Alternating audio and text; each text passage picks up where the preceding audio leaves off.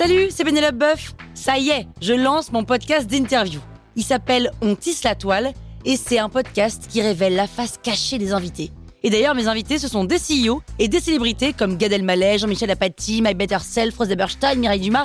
Et évidemment, je pose des questions qu'on n'ose pas toujours poser et je leur fais faire des tests, des challenges, je leur fais jouer l'harmonica, grignoter des trucs, bref. Rendez-vous sur On tisse la toile pour découvrir une interview tous les lundis. Ciao Sur écoute. La mare au diable. C'est la mare au diable. Amen. Vous écoutez Krusty Book, le podcast qui résume les livres en vous spoilant le hook.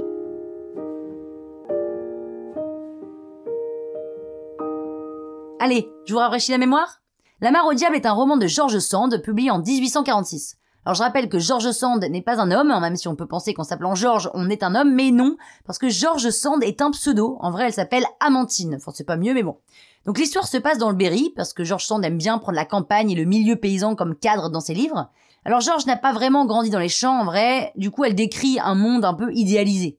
Mais c'est ce qu'elle cherche parce qu'elle ne veut pas que le monde paysan ne soit que brutalité. Donc l'histoire, c'est celle de Germain, un paysan veuf de 28 ans, père de trois enfants. Son beau-père, Maurice, lui conseille de se remarier et il lui présente une veuve d'un village voisin. Alors Germain, il est pas hyper chaud à l'idée d'épouser une fille qu'il connaît pas, d'autant qu'il adorait sa femme, enfin il l'aimait fort, mais pour faire plaisir à tout le monde et parce qu'avoir trois enfants tout seul c'est pas facile facile, il se rend à ce rendez-vous arrangé. Il accepte d'emmener avec lui Marie, la fille de la voisine qui n'a que 16 ans et qui doit elle aussi prendre la route pour devenir bergère. Ensemble, ils montent sur le dos d'une jument, et puis bon, entre-temps, il s'avère que Pierre, le fils aîné de Germain, se tape l'incruste et donc la jument se retrouve avec trois personnes sur son dos. En chemin, il y a du brouillard, ils se perdent dans la forêt et donc ils passent la nuit au bord d'une mare, la mare au diable. Marie, la fille de la voisine, est belle, douce, gentille, pure et Germain, le père veuf, est assez troublé. Le problème, c'est que Marie n'a que 16 ans, lui il en a 28, et qu'elle réussit quand même à placer dans la conversation qu'elle veut se marier avec un homme de son âge. Mais la route est longue et Germain finit quand même par lui proposer, comme ça, l'air de rien, de l'épouser. Et Marie refuse.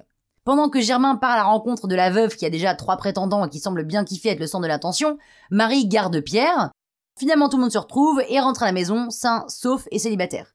Germain est hyper triste de s'être pris un vent par Marie, et il finit par avouer au père Maurice et à la mère Maurice, ses beaux-parents, qu'il aime une fille qui a 16 ans et qu'il n'arrive pas à la sortir de sa tête. Et contre toute attente, ça les choque pas. Bon. Germain finit par retrouver Marie, il lui réitère sa demande, convaincu qu'elle n'acceptera jamais, mais bon, autant tenter, et elle accepte, parce qu'en fait, elle l'aime. Bah voilà, en fait, il faut toujours essayer. Et là, George Sand s'en donne à cœur joie pour décrire la perfection, un mariage en milieu paysan au 19e siècle, une cérémonie qui dure plusieurs jours et qui débute avec des coups de fusil. Germain glisse la bague de son ancienne épouse au doigt de Marie, et puis quand tout est terminé, il retourne labourer ses champs, pas de voyage de noces à Bali, et la vie reprend. Bah voilà. Maintenant, vous pouvez faire croire que vous avez lu le bouquin. Croustille, hein? Toile sur écoute. Even on a budget, quality is non-negotiable. That's why Quince is the place to score high-end essentials at 50 to 80% less than similar brands. Get your hands on buttery soft cashmere sweaters from just 60 bucks, Italian leather jackets, and so much more.